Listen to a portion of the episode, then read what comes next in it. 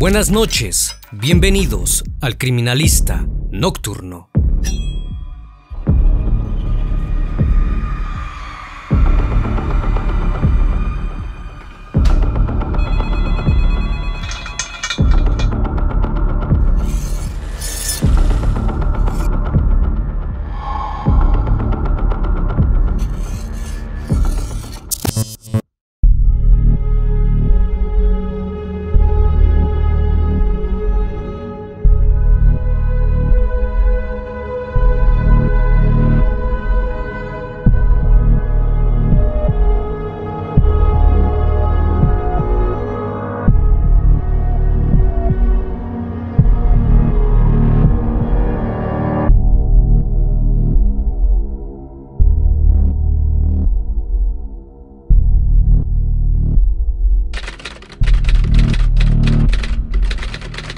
30 de mayo de 1963, Sebastián Guerrero, de 14 años, llegó a la estación de policía de Villagrán, en Tamaulipas, cerca del estado de Nuevo León, en México.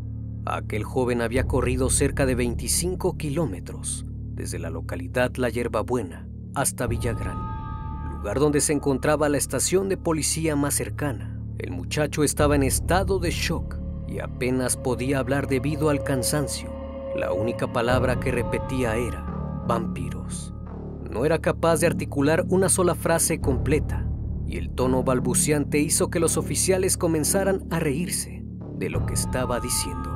Pensaron que quizás el chico había consumido alguna sustancia y esa era la razón de que no pudiera hablar. Aquella noche el informante se quedó a dormir en la estación. A la mañana siguiente el oficial de guardia Luis Martínez se ofreció a escoltar al muchacho hasta su casa, puesto que tenía gran temor, y aseguró haber presenciado cómo en una cueva unos vampiros bebían sangre. Ese fue el último día que Sebastián Guerrero y el oficial Luis Martínez fueron vistos con vida. El criminalista nocturno. El caso que estás por presenciar uno de los más impactantes ocurridos en México en la década de los 60. Todo comenzó a finales del año 1962 en Tamaulipas. Los hermanos Santos y Cayetano Hernández, un par de delincuentes y estafadores, llegaron al pueblo La Hierbabuena, una comunidad marginada, sumida en la miseria y el analfabetismo, proclamándose profetas y sacerdotes de los dioses incas, enviados para revelarles un tesoro a cambio de tributos y adoración, ellos les otorgarían los tesoros escondidos en las cuevas de las montañas que rodeaban al pueblo. Habían venido a reclamar con autoridad su reino y a castigar a los incrédulos. A pesar de que los dioses incas pertenecen a la mitología del Perú prehispánico, los pobladores de aquella pequeña comunidad creyeron sus palabras, quizás por la ignorancia del conocimiento de la mitología prehispánica. Pronto los hermanos Hernández comenzaron a reclutar un grupo de personas que rápidamente se convirtió en una secta relativamente próspera. Al cabo de unos días, se adueñaron del pueblo y la gran mayoría de los habitantes aceptó pagar un tributo económico y limpiar las cuevas para convertirlas en templos de adoración. Pero no solo eso, sino que también les exigieron pagar un tributo en la intimidad, es decir, tanto mujeres como hombres debían mantener relaciones con los profetas con el fin de mantenerse limpios y puros frente a los dioses. Por las noches los Hernández salían del pueblo para comprar marihuana con el dinero que les daban y regresaban para compartirla con toda su secta, quienes luego de consumirla eran obligados a tener encuentros íntimos unos con otros, en grupo. El culto permaneció funcionando sin problemas durante un tiempo. Sin embargo, los creyentes comenzaron a impacientarse al no ver cumplidas las promesas de sus profetas. No había señales de los dioses ni de la riqueza prometida. Al verse acorralados, los hermanos idearon un plan para seguir con su farsa. Fue entonces que nombraron a una mujer local para que fuera su sacerdotisa.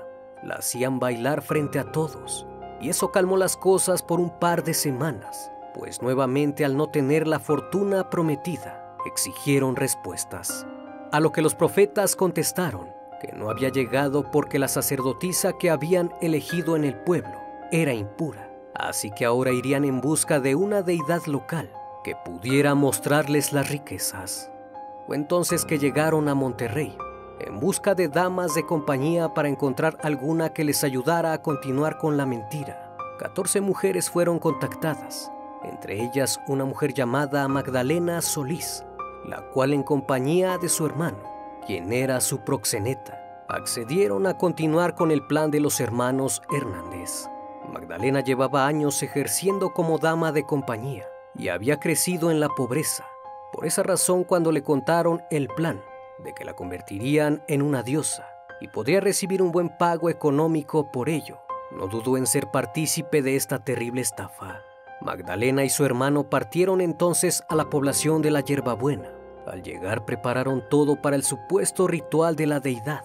Prepararon las cuevas y presentaron a Magdalena Solís como la reencarnación de la diosa madre azteca, Coatlicue.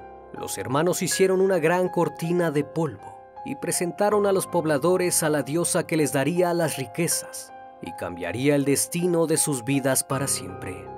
En un principio ya solo les pedía dinero y comida, pero con el pasar de los días Solís se fue creyendo su personaje y empezó a exigir un tributo en la intimidad. Como Magdalena llevaba años ejerciendo su actividad, estaba acostumbrada a tener intimidad con muchos hombres, así que solicitaba la presencia de varones y mujeres a todas horas con el fin de ofrecer tributos de intimidad. Organizaba sesiones grupales, en donde todo el pueblo participaba bajo el influjo de las drogas. El hermano de Magdalena también estaba muy satisfecho con todo lo que ocurría en aquella comunidad. La mujer comenzó a tomar el mando y pronto empezó a mostrar delirios religiosos y sádicos. Fue entonces que pidió le enviaran a hombres más jóvenes, incluyendo niños, para que también ofrecieran sacrificio de intimidad con la diosa azteca. Aquello no pareció agradarle a los lugareños, en especial a un par de jóvenes que cansados y hartos de los abusos íntimos, externaron su deseo de salirse del culto y quisieron abandonar la secta. Los demás creyentes, presos del miedo, externaron a los sumos sacerdotes que dos miembros del culto querían retirarse de la secta.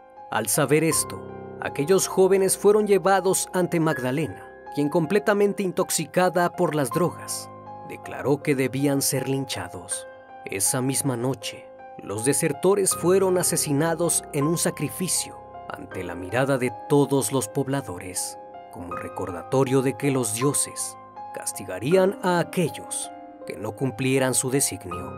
Luego del acontecimiento y del terrible sacrificio, la comunidad se llenó de temor y cualquier queja y protesta se detuvo ahora estaban sometidos por el miedo, y eso lo notó el grupo de estafadores. Así que durante las siguientes semanas, aburrida de lo mismo y de los encuentros, Magdalena comenzó a exigir sacrificios humanos, ideando así el ritual de sangre. Para esto tomaba a los miembros más débiles de la comunidad, quienes eran golpeados, cortados y quemados por todos los pobladores. Finalmente el sacrificado perdía la vida debido a la pérdida de sangre, la cual recolectaban en un cáliz para alimentar a los dioses, de la misma forma en que los aztecas lo hacían. El líquido hemático recolectado era mezclado con la sangre de algunos pollos junto con drogas, y el verbaje era consumido por la diosa y los sacerdotes, quienes luego de beber daban a los miembros de la secta, mismos que luego de las visiones que tenían debido a las sustancias que había en el líquido, empezaron a creer que realmente les daba poder, y eso aumentó la adoración a la diosa, y su fe en ella se acrecentó. No satisfecha con aquel sacrificio, comenzó a implementar la extracción del corazón como lo hacían los aztecas, y en un periodo muy corto, seis personas fueron ofrecidas a la diosa para que pudiera alimentarse de su líquido hemático para mantenerse eternamente joven. Y a través de eso, conservaría su inmortalidad. Aquello sin duda era terrorífico y todo se había salido de control. Magdalena Solís ahora creía que en verdad ella era una diosa que debían venerar y exigió a los pobladores un sacrificio por semana. La noche del 30 de mayo de 1963, un vecino de la hierbabuena Sebastián Guerrero llegó hasta la cueva del culto atraído por las historias que contaban sobre la diosa y el poder que ésta proporcionaba. Deambuló por los alrededores hasta que algo finalmente llamó su atención. Atraído por las luces y los ruidos que provenían de una cueva, se acercó y entró a husmear, encontrándose con un terrible acontecimiento. En ese momento, el culto estaba sacrificando a una persona de una manera tan cruel y bebiendo del cáliz. Aterrado salió de la cueva y corrió a la estación de policía más cercana. Debido a lo que había presenciado el chico, pensó que las personas que se encontraban en el lugar eran vampiros. Por eso los oficiales que en ese momento se encontraban comenzaron a reírse. Sin embargo, cuando el oficial Martínez no apareció, empezaron a preocuparse y a tomar en serio las declaraciones de aquel joven. Quizás se trataba de una secta satánica. Es así que el 31 de mayo, la policía en conjunto con el ejército desplegaron un operativo en la población Yerbabuena. Cuando la comunidad observó a los uniformados, rápidamente se atrincheraron con armas y se desató el fuego cruzado, donde varios miembros del culto cayeron, incluidos Santos Hernández y su hermano Cayetano quien fue asesinado por un miembro de la secta, quien pretendía usar su cuerpo sagrado de sumo sacerdote como protección contra las balas de los policías. Magdalena y Eleazar, su hermano, escaparon del tiroteo, pero fueron encontrados poco después ocultos en una granja cercana, en posesión de una gran cantidad de drogas. En una de las cuevas la policía logró encontrar los cuerpos de Sebastián Guerrero y el oficial Martínez los cuales fueron empleados para el sacrificio, puesto que estaban partidos por la mitad y con el corazón extraído. Las investigaciones posteriores llevaron a las autoridades al hallazgo de seis personas más en lugares aledaños a la cueva. Algunos señalaron a la mujer como la sacerdotisa de la sangre y a su hermano como el sumo sacerdote. Sin embargo, los miembros de la secta se negaron a testificar contra Magdalena Solís y su hermano por temor y lealtad a su diosa. La única forma en que la policía podría acusar a Solís de todos los crímenes era con la ayuda de las personas del culto. Desafortunadamente, los miembros de la secta no estaban dispuestos a hablar. Eso significaba que la culpa recaería en todos ellos y finalmente fueron sentenciados a 30 años. Magdalena y Eleazar se negaron a dar cualquier tipo de declaración sobre lo sucedido así que fueron condenados a 50 años de prisión, solo por los casos de Guerrero y Martínez, ya que no se les pudo comprobar su participación con los otros seis asesinatos. Con el paso del tiempo, testigos y habitantes de Yerbabuena, quien habían formado parte de la secta, rindieron declaración, relatando los horrores del culto. Al menos 12 personas perdieron la vida a manos de esta secta, las cosas contadas por ellos dejaron perpleja a la policía. Sus actos excedían la depravación humana. Era increíble cómo este grupo de personas habían convencido a los lugareños de tan grande mentira. Las cosas que hizo Magdalena Solís y la forma en que perpetró los crímenes llamaron la atención de las autoridades, pues esta mujer fue capaz de cometer un gran número considerable de delitos, incluido el canibalismo puesto que al terminar el ritual de lo que se bebía en el cáliz, ella procedía a comer partes del cuerpo de la persona sacrificada. Comía su corazón en presencia de todos y después daba rienda suelta a sus perversidades en la intimidad con muchos miembros del culto. Aquella mujer de mirada penetrante y atemorizante, con una belleza extraña y siniestra, se convirtió en la sacerdotisa de una secta falsa que no tenía el fin de la adoración o el poder, sino únicamente interés económico, hasta que gracias al poder que le proporcionaron, pudo dar rienda suelta a sus deseos más íntimos. Su infancia siempre estuvo marcada por la pobreza, que caracterizaba a toda la población rural en México.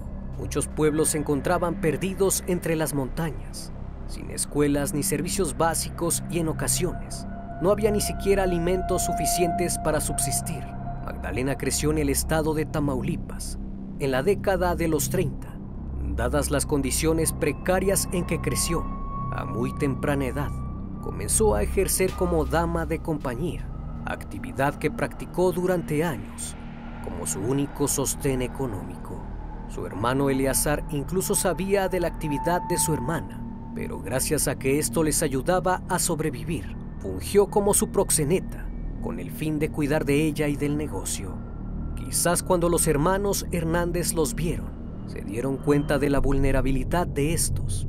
El camino los cruzó y en definitiva cambiaron el rumbo de su vida.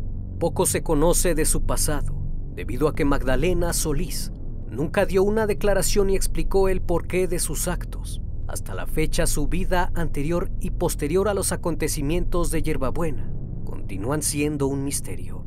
Lo cierto es que muchos pobladores de aquel lugar aún recuerdan a la gran sacerdotisa de la sangre.